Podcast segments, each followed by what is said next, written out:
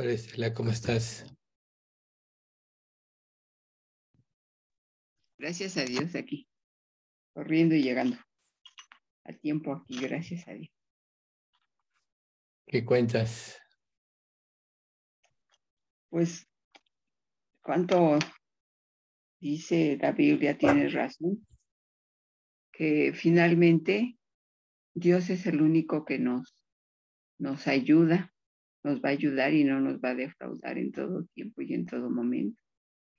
Y lo que estamos viendo el, hace ocho días, eh, que es, no es una oración.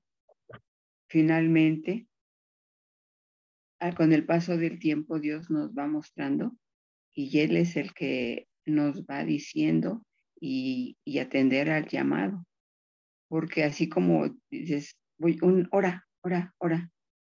Pues, o sea, ¿no? Como dices, casi obligábamos a veces algunas personas, o sea, ¿qué quieres queremos? Ya vamos a orar ahora. Pero, pero no es así.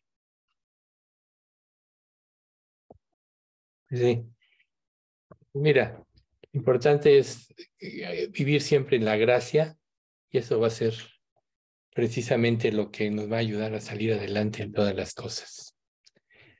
Entonces, recuerden ustedes que la gracia de Dios es lo que va a operar en nosotros y, y, la gracia es como es un favor inmerecido, no se nos olvide. Entonces, de ahí se desprende que toda la vida cristiana debe de ser en, en reposo. Recuerden, como dice Isaías, en descanso y en reposo, seréis salvos, en quietud y en confianza será vuestra fortaleza. Entonces, cuando reposamos en el poder de Dios, estamos en paz y estamos tranquilos, no importa cuáles sean las circunstancias externas que nos rodeen o lo que nosotros vivamos, porque sabemos que hay un fin en el cual, el cual pues, eh, siempre se cumplirá el propósito de Dios. Entonces, pues, la confianza es algo que nos va a ayudar para siempre a nosotros. Qué bueno, este, Estela, que estés aprendiendo a reposar en el Señor, eso me da gusto.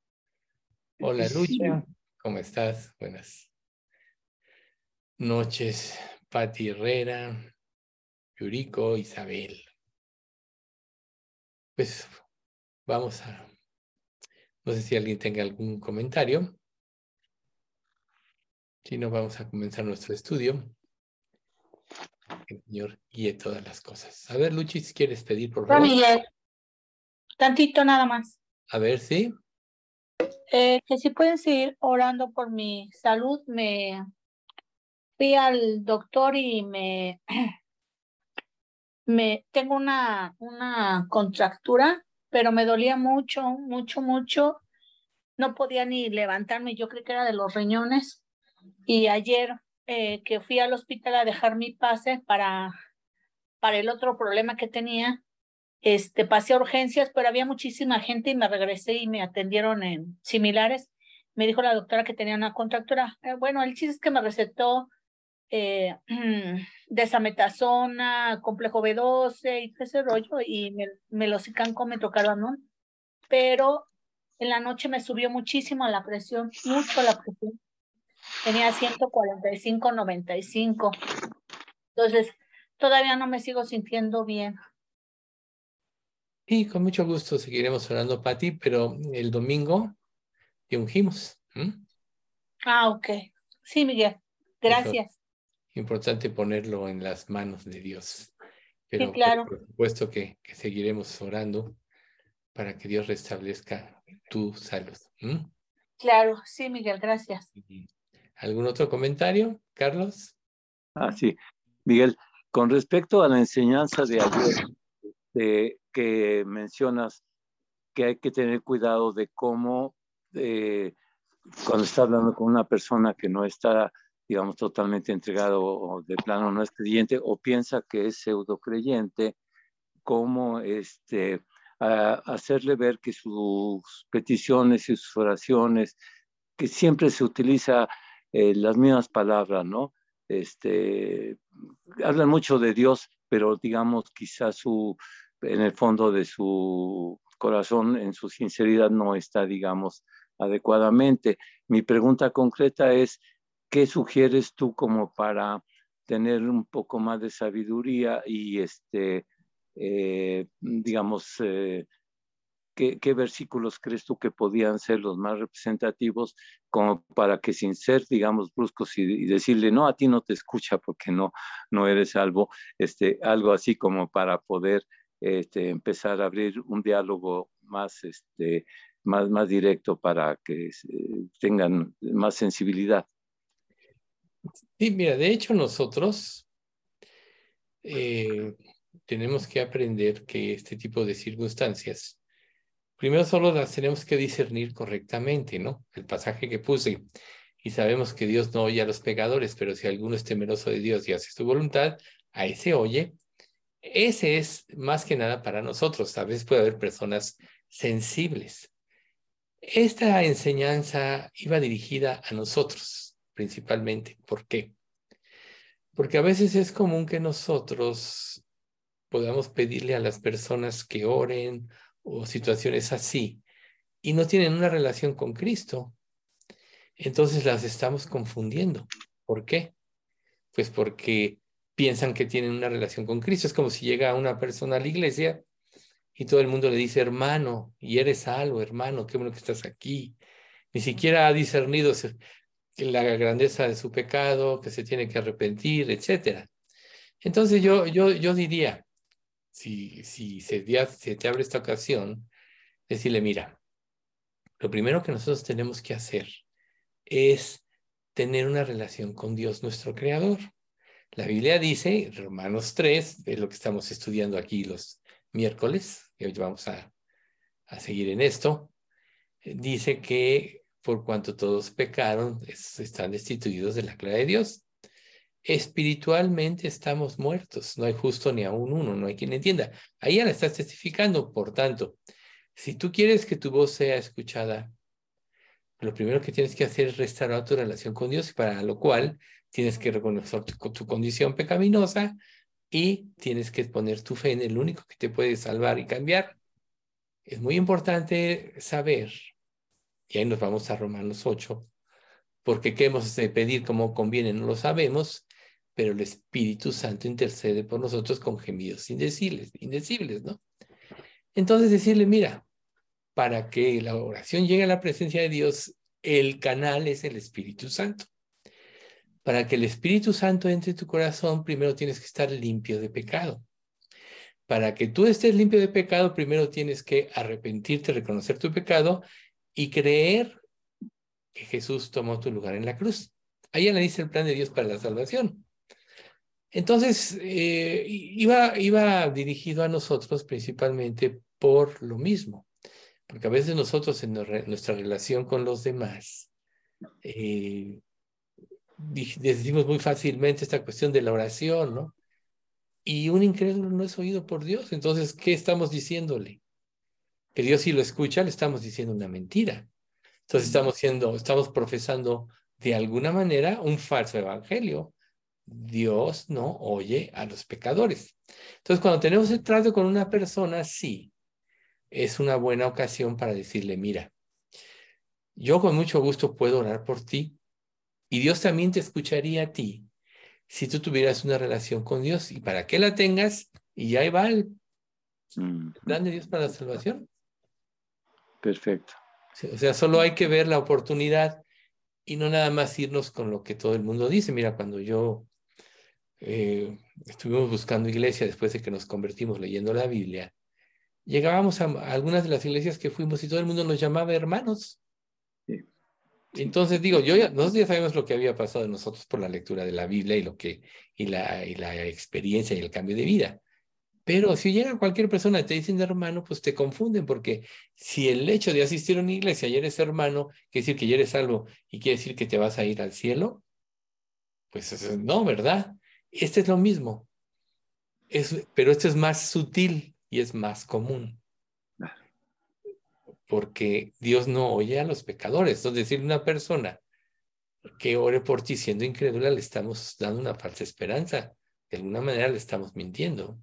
Entonces, tenemos nosotros que aprender a tomar todo esto como ocasión para predicar el Evangelio, ya que es la importancia. Si nosotros tenemos en nuestra mente siempre lo que es la, la gran comisión, nos vamos a dar cuenta de que en nuestra vida todo lo que nos rodea en relación al trato con las personas, al trato con los demás, es una ocasión para testificar de Cristo.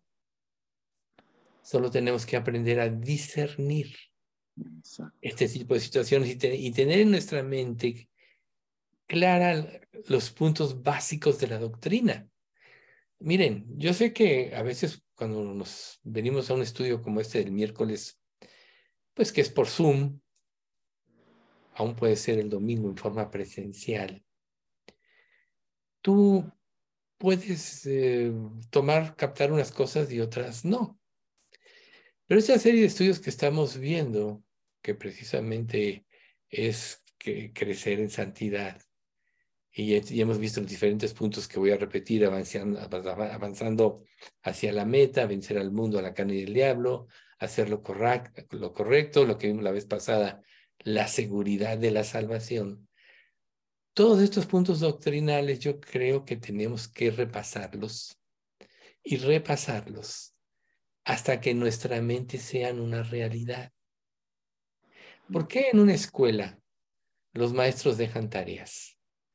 Se supondría que si tú vas a una clase y, recibes la enseñanza, aprendiste. Pero ¿qué es lo que hace la tarea? Afirmar el conocimiento que tuviste en clase, ¿no?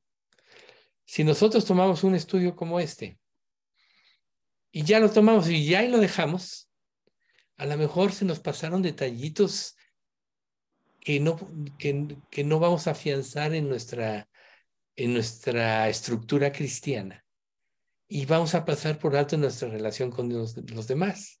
Entonces, podríamos definir esto, aprovechando la pregunta de Carlos, que es muy interesante, ¿no? Qué bueno que le hiciste. Podríamos definir una vez que yo me convierto a Cristo, ¿cuál es mi propósito? Traer a otros a Cristo, o sea, predicar el Evangelio, como dice Mateo 28, ¿no? Ir por todo el mundo y predicar el Evangelio a toda criatura, o ir a ser discípulos a todas las naciones. Ese es el objetivo de mi vida una vez que estoy en Cristo. Por tanto, mi relación con los demás siempre va se va a tornar en una oportunidad para confesar el nombre de Cristo. Ese debe ser lo que esté en mi mente siempre. Puedo yo ir con el carnicero, o puedo ir con el barrendero o el bolero, o con el que lave el carro, o con mi jefe, o con un compañero de trabajo, en fin, con las personas con las que nosotros tratamos. Tratamos con gente, no estamos aislados, ¿verdad? Y cada persona es una oportunidad. Nosotros sabemos, y por lo cual tenemos que orar previamente, que Dios es el que abre las puertas que Dios es el que nos da las oportunidades, pero si tenemos con mente el propósito de nuestra vida, que es la evangelización, eso nos va a permitir discernir con más claridad el motivo de nuestra relación con los demás. Por tanto, ¿qué pasa cuando una persona está en problemas? Si un incrédulo está en problemas y ve que tú llevas una espiritual, una vida espiritual, tú ella te puede decir, ora por mí. Y es correcto. Tú tienes una relación con Dios. Pero si esto de oren se empieza a difundir entre personas que no tienen una relación con Cristo, ahí es donde está la, ahí es donde ya no está la verdad, porque están teniendo falsas esperanzas.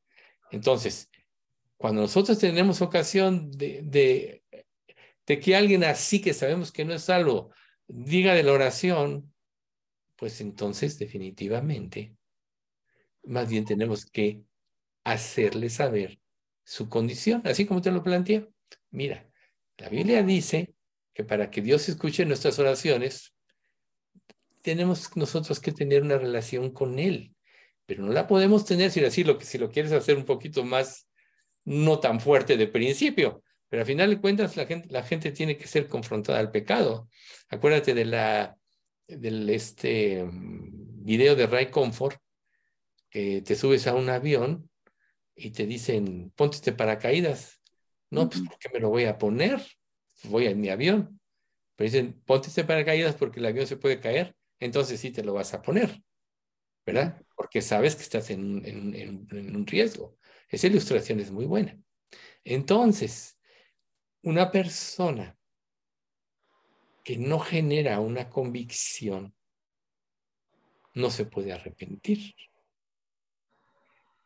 Y si no se, y si no se arrepiente y no genera una convicción, pues no es una vida cristiana. Entonces, esto que estamos viendo precisamente, eh, los puntos que estamos viendo es todo lo que pasa en la vida de una persona o en la lucha del creyente, ¿no?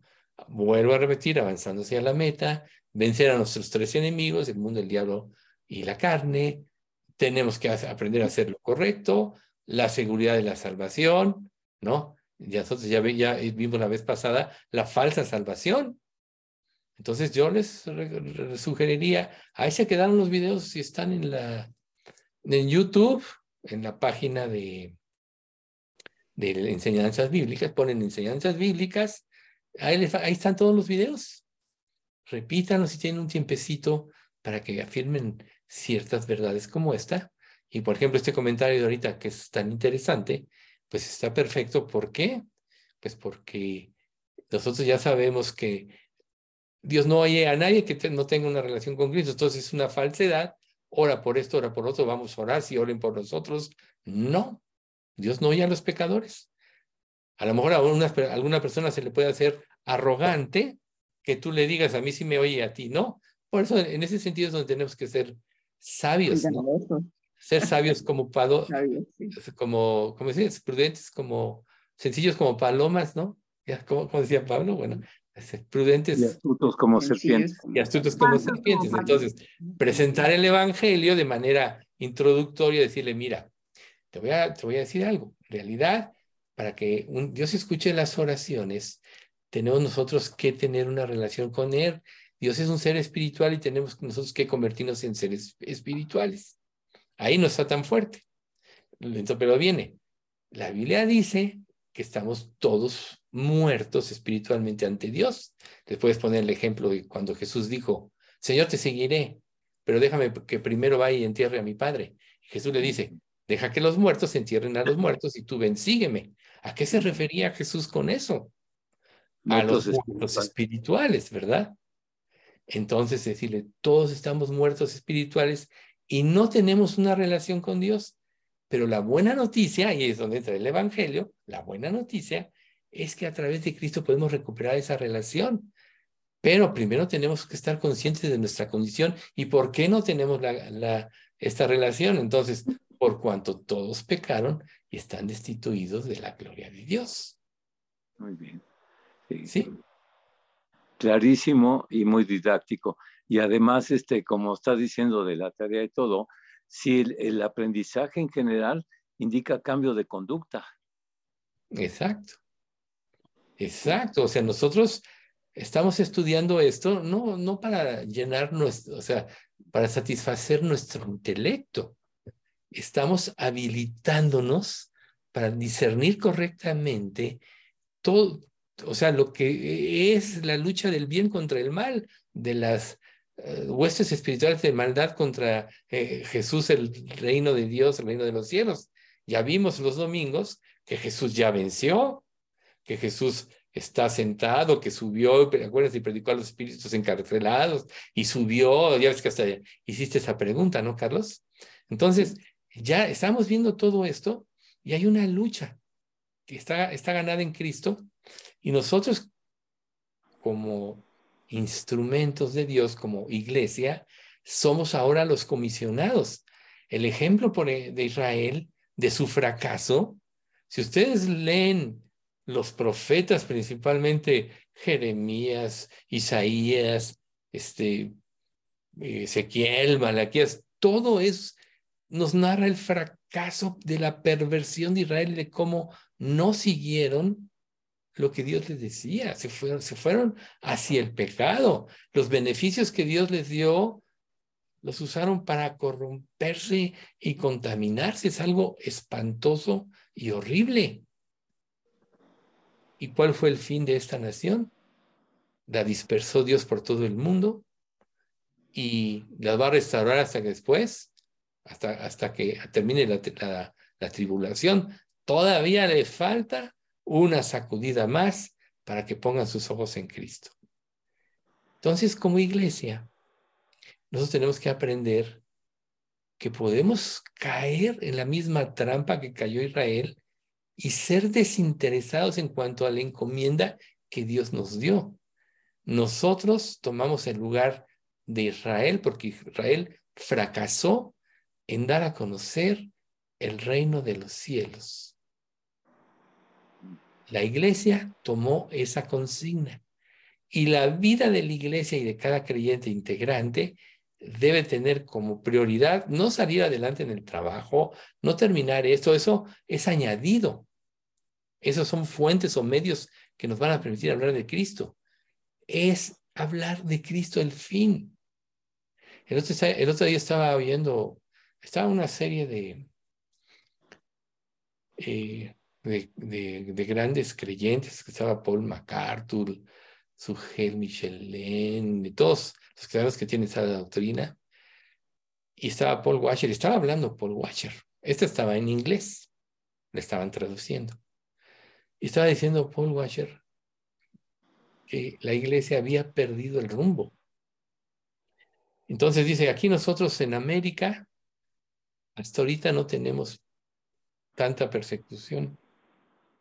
Pero vean y pasen el video, un video de una persona que por estar orando en la calle la arresta y no sé qué tanto.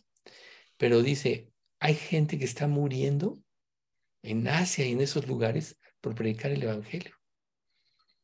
Eh, nos estamos sacando a muchas personas de Siria, decía. Pero un pastor dice, Dios me encomendó aquí y aquí me voy a quedar. Pero te pido que ores por mí porque mi hijo, mi hijo al que, al que amo y que es creyente y que trabaja para Cristo, cada día cruza todas las, las, líneas de estas, de todos los, eh, están los, los retenes, para, para, llevar alimento a los creyentes que están escondidos, arriesgando su vida, lo van a matar, decía el pastor. Oren, por favor, por eso. Y, decía Paul Washer, nosotros aquí cómodamente, porque tenemos esa libertad aparente, estamos desinteresados, pero esa libertad se va a acabar. América también va a caer en esta situación. Estamos avanzando. No pierdan la pista. ya saben cómo es Paul Washer apasionado en este, ¿no? La verdad crea una profunda convicción.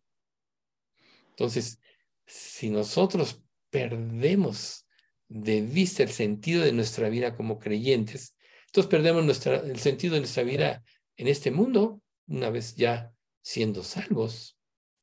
Por tanto, ¿dónde están las oportunidades? Reitero, en nuestro trato cotidiano, en cuestiones como esta de ora por mí, si una persona incrédula, ¿no? Y en otras tantas. Así, para no alargarme, precisamente hoy en la mañana, una persona que el Estado testifique y testifique ya leyó los dos libros de las enseñanzas, me decía, me, saludó, le digo, ¿cómo estás? No, pues dice, no, estoy pues así como llevándola, sobrellevándola, ¿no? Le dije, bueno, que no empezaste ya a leer la Biblia, que por cierto, ya lo he invitado dos o tres veces a las reuniones de los domingos. Este, me dice, sí, pero no le entiendo. Y entonces eso me dio ocasión de volverle a explicar por qué no le entendía. Le dije, no te desanimes, yo me convertí leyendo la Biblia, pero le digo, necesitas estar en contacto directo con Dios. Puedes pedirle a Dios que te guíe a leer la Biblia, pero asiste a la reunión que tenemos ahí que ya te invité. ¿Sabe dónde? Porque dice que por ahí se desayunaba. Ahí en el Hotel del Prado, en el Salón del Prado. Ven para que veas. Entonces, nosotros tenemos que invitar a la gente a la iglesia a que venga. Yo sé que eh, tenemos que ser sabios aún en eso, ¿no?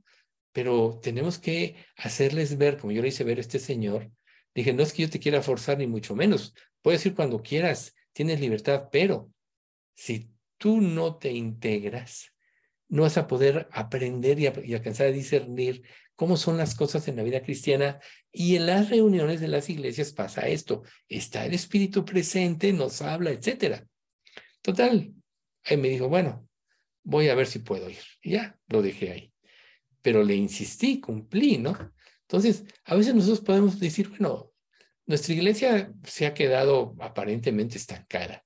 Yo les he dicho, Dios nos está preparando, pero en realidad tenemos que invitar a las personas a que vengan. A lo mejor una persona viene y no le gusta y no vuelve a venir. Y ha sucedido a lo largo de estos años que han llegado muchas personas a los estudios de de, nuestra iglesia ya no han vuelto, van una vez o dos o tres, o van cinco o diez y no vuelven. Y eso ya es de cada quien. Pero nuestra parte sí es invitarlos. Porque ¿cómo, ¿cómo, sabes tú que Dios no va a tocar el corazón de alguien y que puede ser un... O sea, ¿qué pasó en nuestros inicios de nuestra vida cristiana? Recuerden, oye, te invito a este estudio, ven, ándale. O sea, eh, invitabas a una persona a otra, etcétera. Había como ese entusiasmo. Y yo creo que tenemos que recuperarlo. Primero, sí, nuestro contacto directo con la gente, sembrar el evangelio, después hacerle ver que si se congrega y invitarlo, Dios puede hablarle de una manera más profunda para que entienda estas verdades. Te puedes quedar un rato con la persona, yo me quedé ahí como 20 minutos con esta persona, pero ya sabemos nosotros que el Espíritu Santo trabaja de una manera especial en, las iglesias, por eso dice, no dejando de congregarnos, porque es, es como si se multiplicara su poder ahí. Entonces, dicho todo, derivado de lo que preguntó Carlos, no dejen de invitar a gente, pero antes sepan que el objetivo de su vida es este. Si no, perdieron la pista en la vida cristiana. Entonces, el punto que ah, íbamos a orar para que Dios guiara el estudio, le había pedido a Lucha que sí pedía. Por favor. Padre Celestial, cuántas gracias te damos, Señor, por la oportunidad que nos das de estar reunidos en tu nombre. Padre, queremos agradecerte esta tarde y pedirte, Señor, que limpies nuestras mentes de pensamientos errantes y dispongas los corazones para escuchar tu voz, Señor. Te pedimos que guíes a Miguel y que cada enseñanza, Padre, penetre profundamente en nuestro corazón. Te pedimos esto en el nombre de tu amado Hijo, Cristo Jesús. Amén. Amén. Entonces, hoy vamos a ver el, punto número 5, bueno, a seguir viendo, que es confianza en Cristo. La primera parte, hablamos del capítulo 3 de Romanos, que es el camino de la salvación. En la segunda parte, lo que vimos la semana pasada, una profesión de fe no es suficiente, entonces ya vimos la falsedad en, en la que puede caer una persona por no tener la información correcta para ser salvo. Si no pones, si no disiernes o entiendes las verdades bíblicas en cómo son, nunca vas a tener una decisión verdadera por Cristo. Y esa es una de las trampas del diablo, por lo cual hay muchas personas hoy por hoy en las iglesias que se creen salvas y no lo son. Y esas son peores que un incrédulo y son peores que un ateo, porque el hecho de que crean que, ser, que son salvas les hace rechazar la doctrina, les hace, les hace rechazar un enfrentamiento directo a la palabra de Dios. ¿Sí?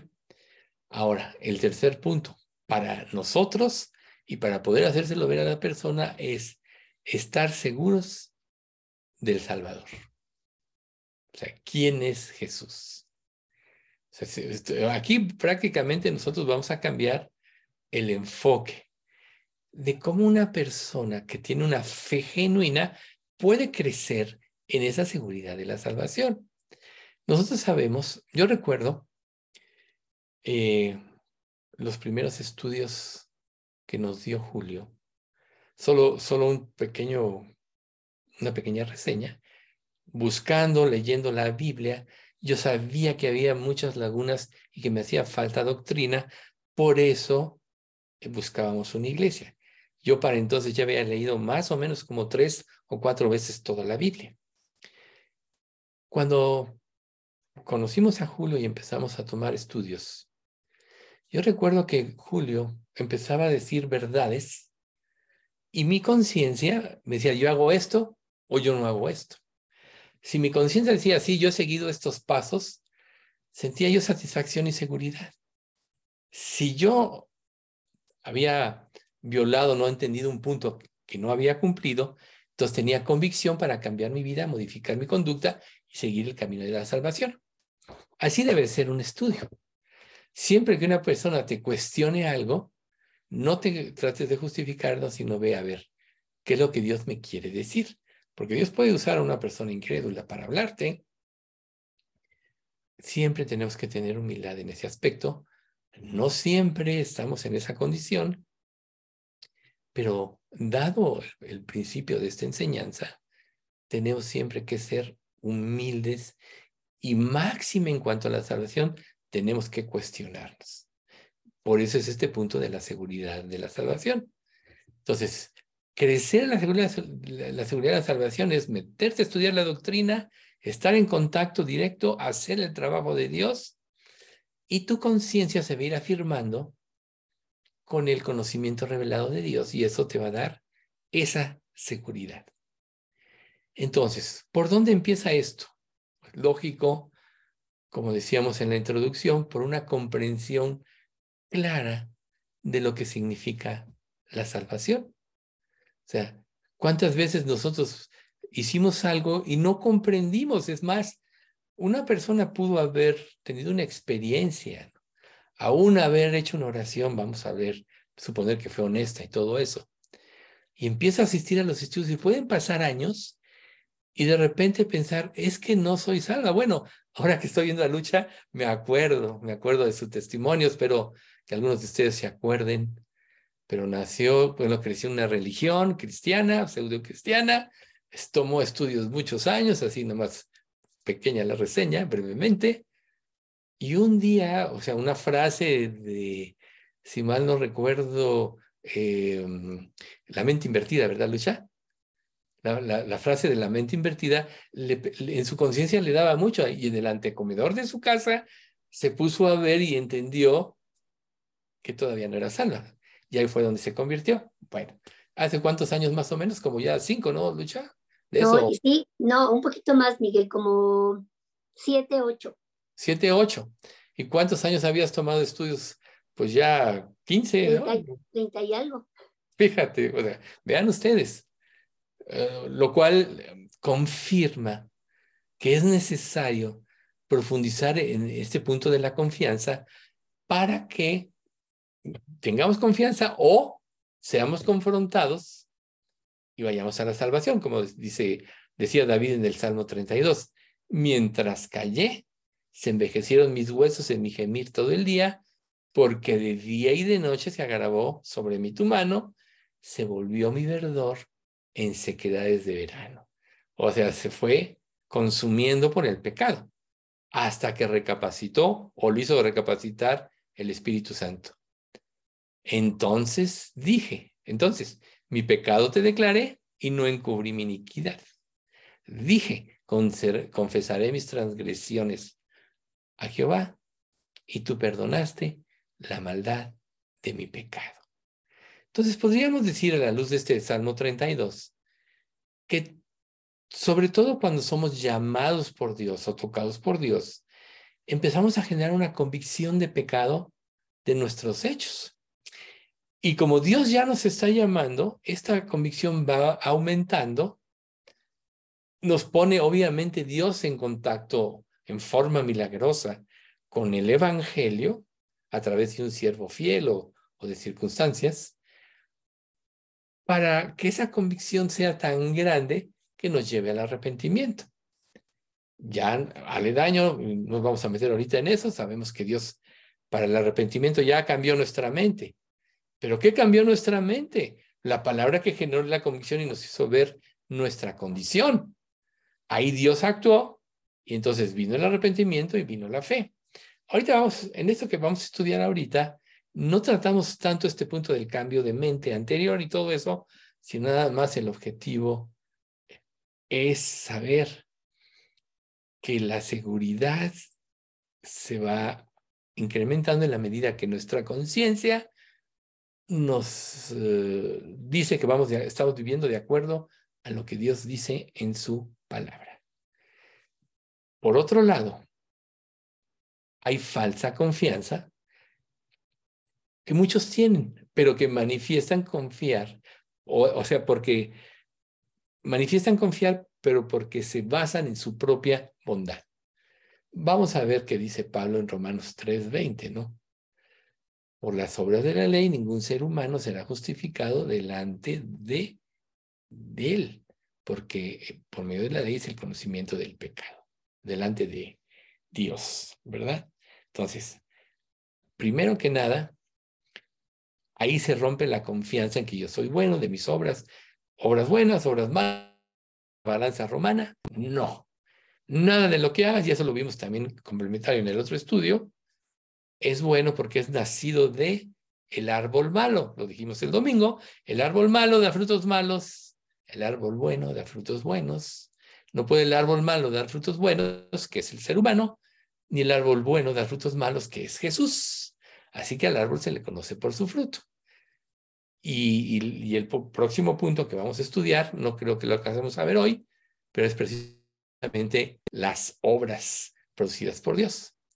Pero entonces, continuando, si nosotros nos ponemos a meditar en lo que el apóstol Pablo nos empieza a declarar aquí en el libro de, de Romanos, vamos a darnos cuenta de que realmente, como no sea por la gracia de Dios, hay un destino sombrío para las personas que no tengan esta relación con Dios.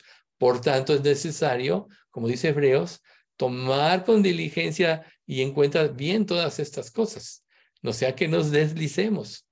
Para lo cual vamos a leer de Romanos 3, 21 al 26, que dice, pero ahora, aparte de la ley, se ha manifestado la justicia de Dios, testificando, testificada por la ley y por los profetas. O sea, no hay justo ni a uno.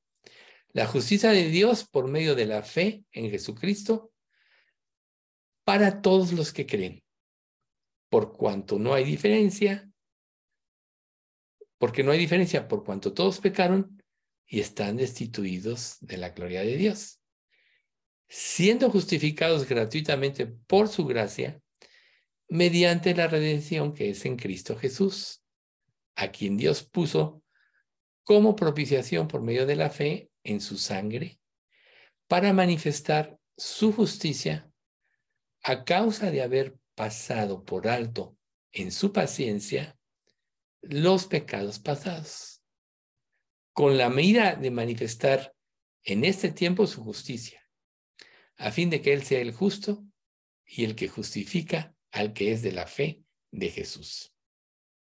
Si nos damos aquí, si analizamos este pasaje, nos vamos a dar cuenta que se requiere de un claro entendimiento de este texto para que poder discernir, primero que nada, nuestra condición y segundo, todo lo que Jesús hizo en la cruz para poder liberarnos. Entonces, recuerden que si nosotros, si el conocimiento de Dios penetra en nuestro corazón y empieza a transformarlo, entonces esto nos lleva a la justificación. Entonces, Pablo, hablando de que no hay justo ni a un uno, etcétera, comienza a decir pero. Ese es lo primero que él, lo primero que él dice. Pero, ¿sí? Pero ahora. O sea, pero es una conjunción que, que nos da la pauta de algo. Entonces dice, aparte de la ley, donde todos estamos fracasados, se ha manifestado la justicia. Entonces, ya sabemos, por ejemplo, ya vimos nosotros, el hombre natural está condenado bajo la ley. El hombre que ha nacido de nuevo tiene una naturaleza humana, su nueva naturaleza, que se conforma bajo los principios de la ley. Por eso dice, cualquiera que comete pecado infringe la ley de, la ley de Dios, hablando del capítulo 3 de Primera de Juan, donde después que nos llama hijos de Dios, ¿no? Entonces aquí nos tenemos que aprender a discernir la diferencia, ¿no? La ley y la gracia. Obviamente, siempre por medio de la gracia nosotros vamos a salir adelante. Entonces, aún estando en Cristo, nosotros podemos equivocarnos y pensar que vamos a poder satisfacer las, las exigencias de Dios actuando en nuestra propia justicia, o dicho de otra manera, por nuestra propia cuenta, o de acuerdo a nuestro propio criterio, o de acuerdo a nuestra propia perspectiva de la vida, o de las cosas, o del problema que estamos enfrentando. Entonces eso, eso, eso evidencia una visión minimizada de la justicia divina. Todo es la justicia divina, pero nuestro orgullo puede inflar tremendamente la nuestra. Ese es el problema. Por eso Dios siempre habla de que los de los humildes es el reino de los cielos. De los pobres en espíritu, ya sabemos que no es en dinero necesariamente, sino es la humildad, ¿sí? Entonces nosotros podemos vivir una vida tranquila, una vida buena, nuestra eh, manera de pensar, pero podemos estar eludiendo los requisitos de Dios que nos lleva a lo justo, a lo recto y a lo santo. Ya sabemos, la justificación es por fe, pero luego, Dios quiere que tú vivas como Cristo vivió. Eso es lo recto. Y esto te lleva a la santificación. Entonces aquí vendría el primer cuestionamiento para nosotros. El entorno de tu vida, ¿qué lo rodea? ¿Realmente estás caminando por el camino de la justicia, la rectitud y la santidad? Generalmente cuando actuamos por nuestra propia cuenta no estamos haciendo eso y tenemos que escudriñarlo y buscarlo, porque la única razón por la cual nos salimos del camino de la verdad es porque no lo queremos seguir, porque tenemos un interés diferente. ¿Acaso no el Antiguo Testamento está lleno de palabras de idolatría?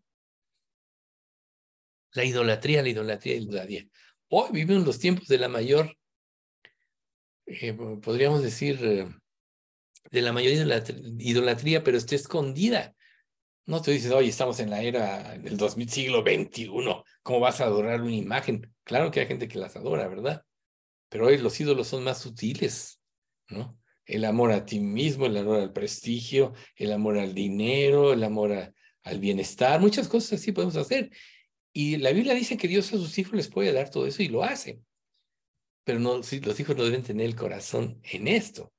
Por tanto, nosotros siempre tenemos que estar probándonos cómo es mi vida en relación a lo que Dios me está pidiendo.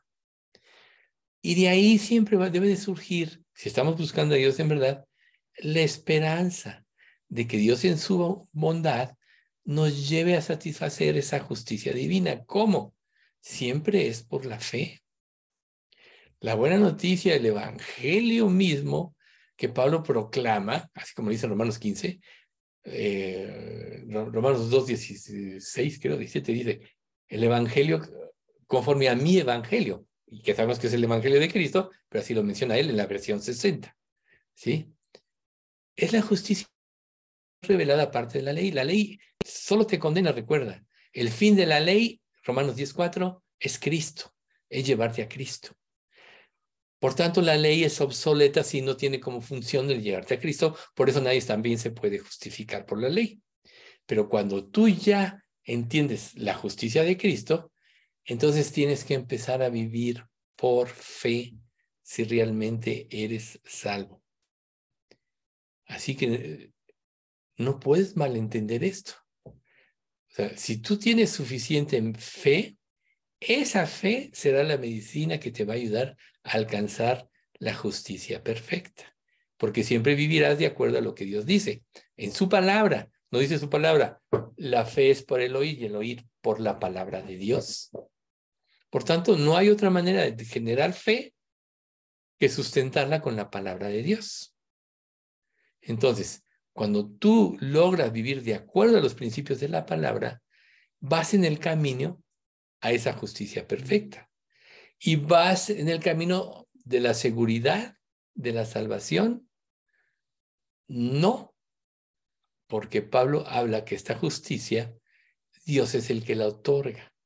O sea, ahí es donde, donde viene la, línea delgada. El camino a, la justicia de Cristo es vivir conforme a la palabra, pero no podremos hacerlo si Dios no nos otorga esa, esa gracia. Y esa gracia se da por el don mismo dado por Cristo. Espero que este punto esté claro. Entonces, la disposición de nuestro corazón de obedecer, de seguir lo que Dios dice, aún eso procede de Dios. Por eso es que ahí es donde está la línea delgada. Tú no puedes generar esa, esa fe. Tienes las bases, tienes la palabra, empiezas a aplicarla, pero a final de cuentas, Dios es el que las va a hacer viva por medio de ese Espíritu Santo en ti. ¿Por qué en un creyente puede ser viva o no viva esta fe? Vamos a, a ver, por la disposición de su corazón. ¿Qué es lo que endurece tu corazón y qué es lo que lo sensibiliza? Tu corazón es endurecido cuando no quieres hacer la voluntad de Dios, por tanto, tienes rebeldía y tienes un velo puesto hasta que cambies tu actitud. Por eso dice la Biblia, el corazón es engañoso, ¿verdad? Más que todas las cosas. Pero cuando tú tienes la disposición correcta de seguir y hacer la voluntad de Dios, de estar dispuesto a modificar tu vida en cuanto a lo que Dios te muestre, entonces esa fe va en aumento. Esa fe de la que habla Jesús cuando dice, si tuvieras fe, no y, no dudares, no solo harías esto de la higuera, sino que si dijeres este monte, quítate y échate en el mar, o será hecho. Y todo lo que pidas de oración creyendo, lo recibiréis. Esa es la fe que procede de Dios pero esa es la fe que se da cuando tú vas menguando y Jesús va creciendo, como dijo Juan el Bautista, ¿no? Es necesario que Él crezca y que yo mengue. Entonces, si Dios es el dador de la fe, ya sabemos en Efesios 2.9 que la fe es un don, si Dios es el que establece la justicia y su justicia a través de Cristo, en forma externa e interna, entonces la justicia de Cristo es concedida a aquellos que depositan su confianza en Él. ¿Se dan cuenta? Dios la abona su cuenta. Por eso es tan importante tener confianza. Por eso es tan importante asegurarnos de que estamos con la conciencia limpia y con el deseo de seguir el camino de Dios y su voluntad. La justicia, la única justicia que puede satisfacer, perdón, las demandas de la ley no es la nuestra, es la de otro, la de Jesucristo. Entonces, acuérdense de Gálatas 2.20 que estábamos analizando el domingo. Ya no vivo yo, mas vive Cristo en mí. Esa es la, la clave.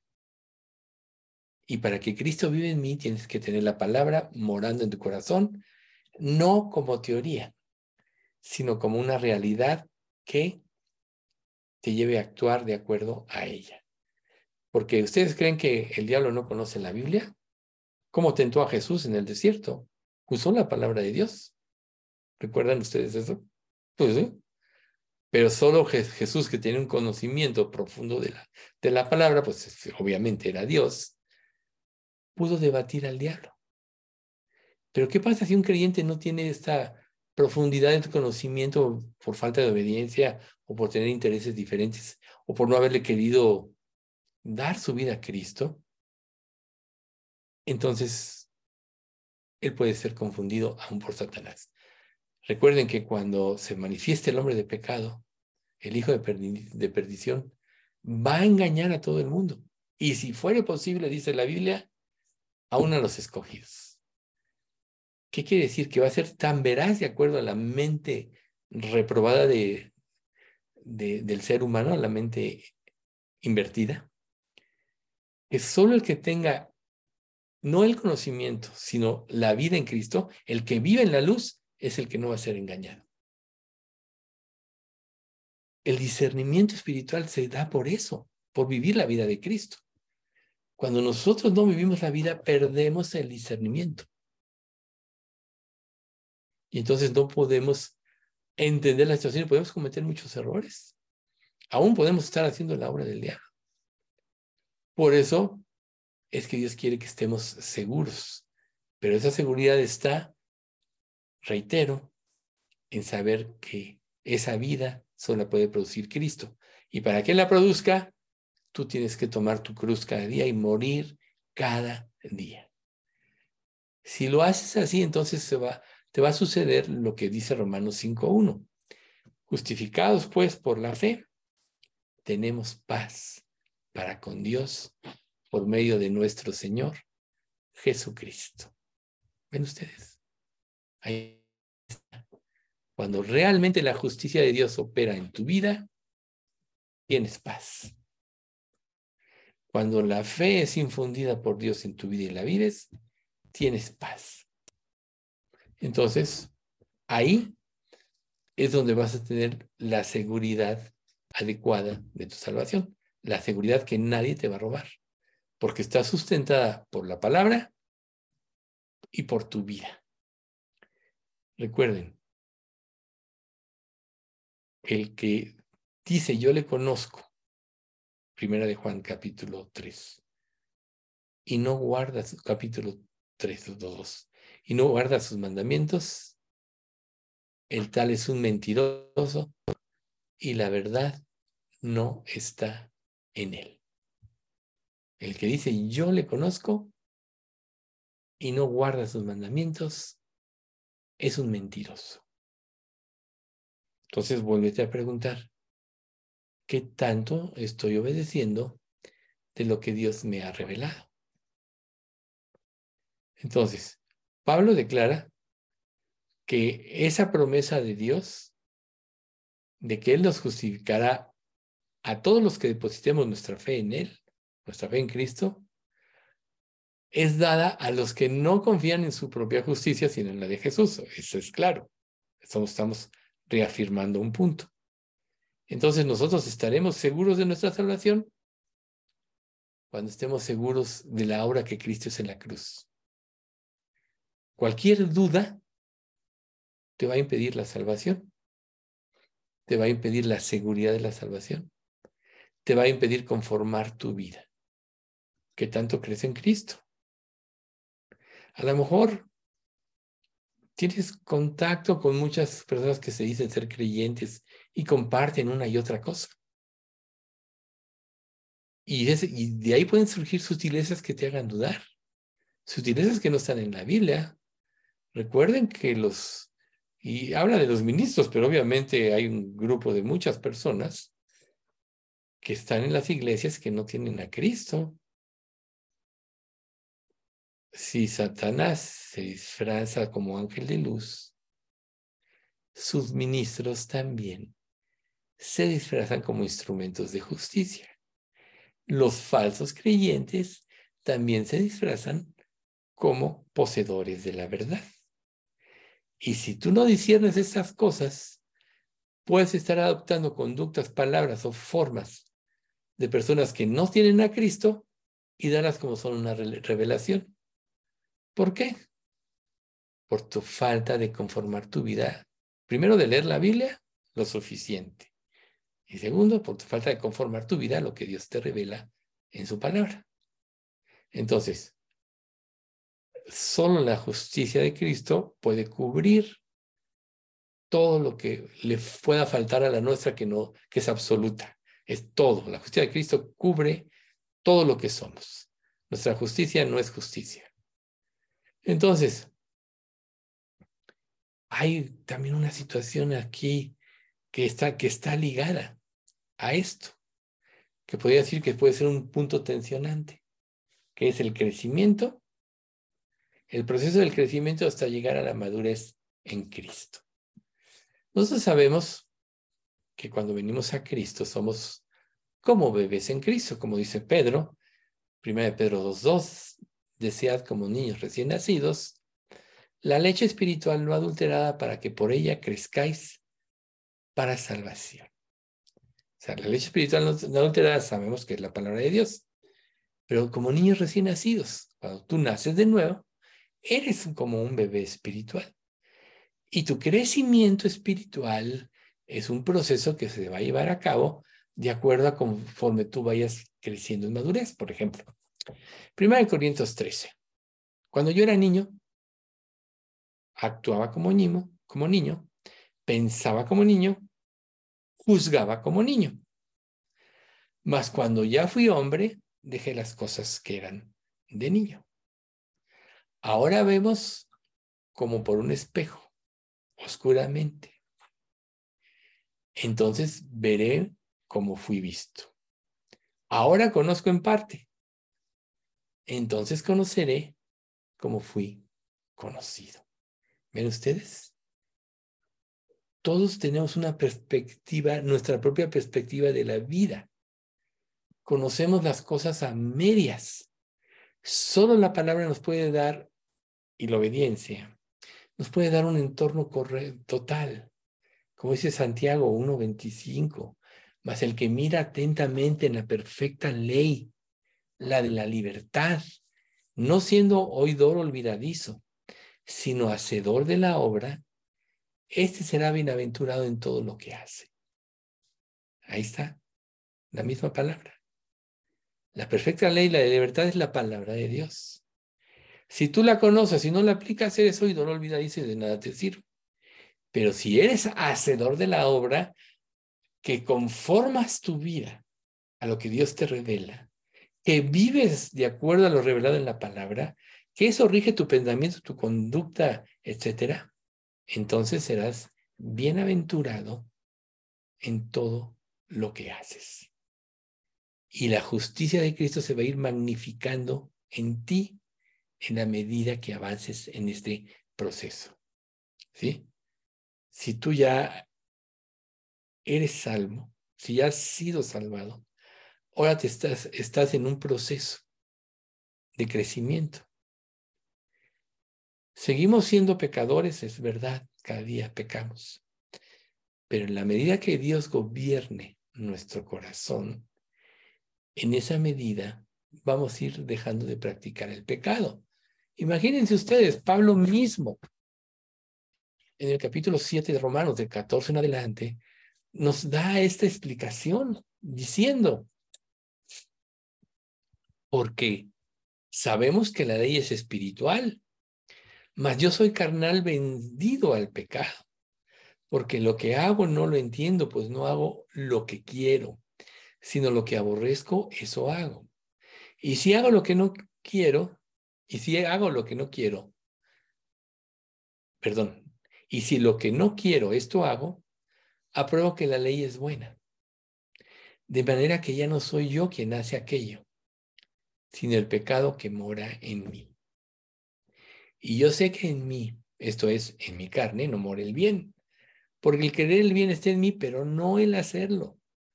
Porque no hago el bien que quiero, sino el mal que no quiero, eso hago. Y si hago lo que no quiero, ya no lo hago yo, sino el pecado que mora en mí. Así que queriendo yo hacer el bien, hallo esta ley, que el mal esté en mí porque según el hombre interior me deleito en la ley de Dios, pero veo otra ley en mis miembros que se revela contra la ley de mi mente y que me lleva cautivo a la ley del pecado que está en mis miembros. Miserable de mí, ¿quién me librará de este cuerpo de muerte? Gracias doy a Dios por Jesucristo, Señor nuestro.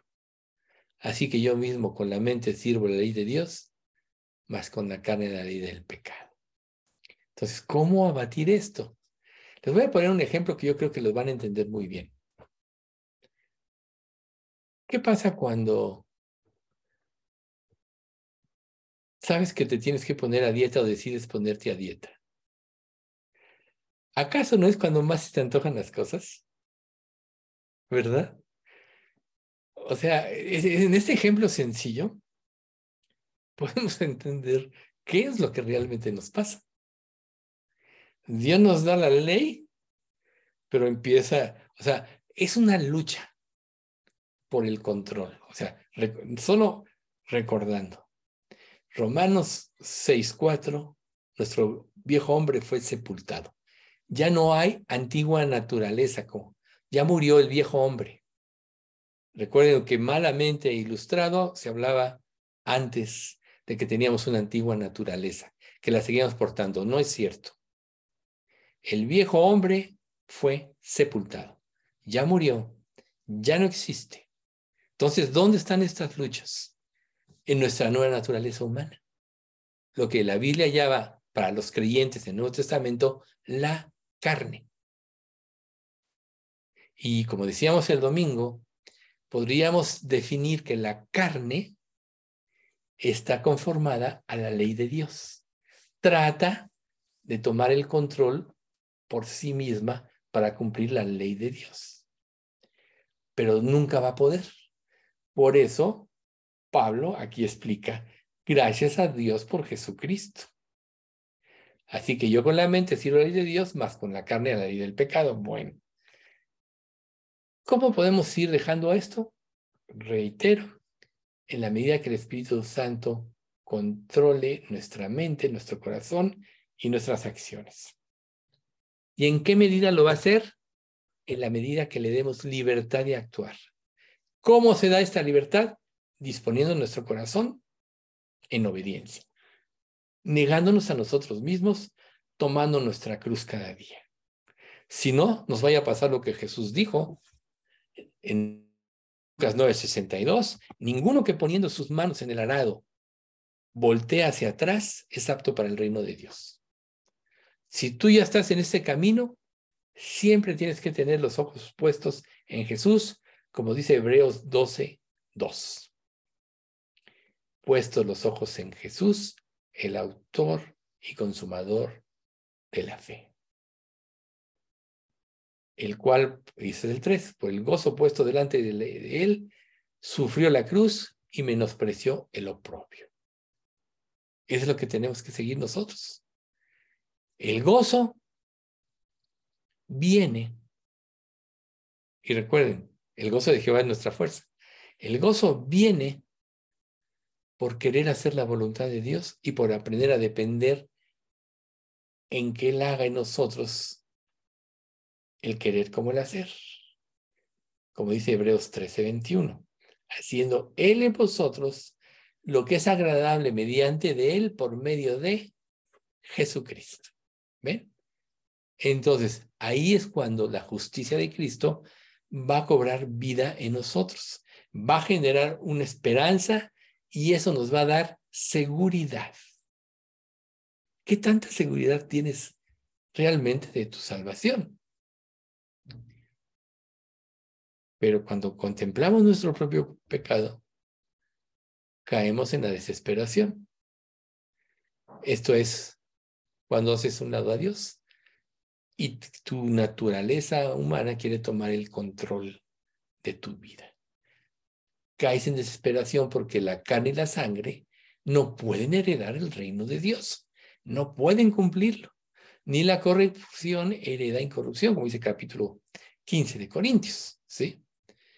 Entonces, resulta muy difícil estar seguros de la salvación si nuestra atención se enfoca en nuestro propio pecado. Por eso es puestos los ojos en Jesús.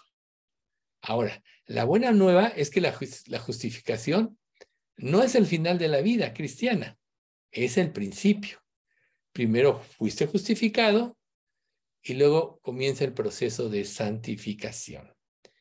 de Corintios 1, 30 y 31 dice, Mas por él estáis vosotros en Cristo Jesús, el cual nos ha sido hecho por Dios sabiduría, justificación, santificación y redención. Ahí está. Dios nos hizo entender nuestro pecado, hizo que confiáramos en Él y esa fue la sabiduría que nos dio, que nos llevó a la conversión, donde fuimos justificados. Luego viene el proceso de santificación y luego el proceso de redención. Y en este proceso, dice el versículo 31, para que como está escrito, el que se gloría, gloríese en el Señor. Los voy a decir en la versión NTV. Esta versión fue la Reina Valera. Dios los ha unido a ustedes con Cristo Jesús. Dios hizo que Él fuera la sabiduría misma para nuestro beneficio. Cristo nos hizo justos de Dios, nos hizo puros y santos y nos liberó del pecado. Ese es el proceso de santificación. Por lo tanto, como dicen las escrituras, si alguien quiere jactarse, que se, que, se jacte solamente en el Señor. ¿Ven ustedes? A veces es bueno verlo en dos versiones que nos aclare más. Entonces, nosotros una vez que somos salvos, ya ocurrió que Dios nos hizo ver nuestro pecado, nos hizo creer en Él, esa fue la sabiduría. Vino la justificación cuando nos arrepentimos y creímos. Ahora todos estamos ahorita en el proceso de, santificación. Y este es un proceso que dura toda nuestra vida. Por eso, en realidad, la perfección va a venir hasta que le veamos, veamos a Jesús cuando estemos en su presencia. ¿No? Cuando, como dice Juan 3.1, mirad cuál amor nos ha dado el Padre para que seamos llamados hijos de Dios. Por eso el mundo no nos conoce porque no le conoció a Él. Amados, ahora somos hijos de Dios y aún no se ha manifestado lo que hemos de ser. Pero sabemos que cuando Él se manifieste, seremos semejantes a Él, porque le veremos tal cual Él es. Es ese día donde va, se va a terminar toda esta lucha ya. Pasaremos a ser plenamente como Jesús. Ya no habrá oposición en nosotros. Y tú podrías preguntarle, bueno, pero ¿por qué Dios lo dejó así? Porque Dios quiere que venzamos al mundo. Recuerden Romanos 8, 37. Antes en todas estas cosas somos más que vencedores por medio de aquel que nos amó. Primero tenemos que vencer al mundo por fe. Cristo, para hacer la obra de Dios, tuvo que vencer, vez tras vez, las veces que el diablo trató de tentarlo o desviarlo. La Biblia nos, habla de la tentación en el desierto y de cuando Pedro le dice, nunca tal te acontezca. Son las dos más conocidas. Pero en realidad Jesús estuvo siendo tentado todo el tiempo. Pero Pedro dice, someteos a Dios, resistid al diablo y huirá de vosotros. ¿Ven ustedes? Someteos a Dios, resistid al diablo y huirá de vosotros. Entonces, en ese momento,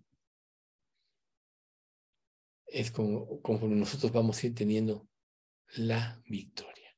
Ahora, nunca se nos olvide la promesa de Filipenses 1.6. Estando persuadido de esto, que el que comenzó en vosotros la buena obra, la perfeccionará hasta el día de Jesucristo. Esa debe ser nuestra confianza. Entonces, es muy importante estar seguros de en quién hemos creído. Es muy importante tener seguridad, porque este es el comienzo de la transformación. Ese es el comienzo de nuestra cura, de nuestro viejo hombre a la naturaleza o la imagen viva de Cristo. ¿Sí? Si este cambio no se inicia o no se ha iniciado en tu vida, se hace patente de que no hay una fe verdadera o una fe real. Porque si la hubiera, se produciría todo lo que acabamos de ver. Sabiduría, justificación, santificación y redención. Entonces, ¿cuál es el fruto de la santificación? el sometimiento total a Dios. Y eso es lo que nos va a dar una seguridad muy grande. Vamos a dar gracias. Padre, te queremos dar muchas gracias por este estudio. Gracias, Padre, por estas enseñanzas que nos das.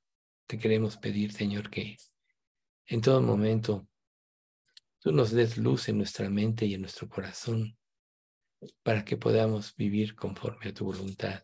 Lo más importante, Señor, es que nos ayudes a discernir nuestra condición espiritual en cada momento y si alguno no es salvo, tú se lo hagas ver para que venga a ti en verdad y de todo corazón. Y los que ya tenemos esa seguridad de la salvación, afianzala cada día más para que nosotros vayamos creciendo en santidad, Señor, y un día te podamos glorificar con nuestras vidas. Padre, te pedimos por la salud de Pati Herrera, que tú la mejores y la guíes en todo lo que haga. Por la salud de Pati López, Señor. Recordemos que se encuentra en una lucha tremenda, en en su salud, dale ánimo, dale fuerza, dale confianza, motívala, Señor, llénala de tu gozo y de tu paz. Y a todos los demás, Señor, que tenemos padecimientos, bendícenos y danos salud, Señor, y guíanos a lo que tenemos que hacer. Te pedimos todo esto, Padre, en nombre de nuestro Señor Jesucristo. Amén.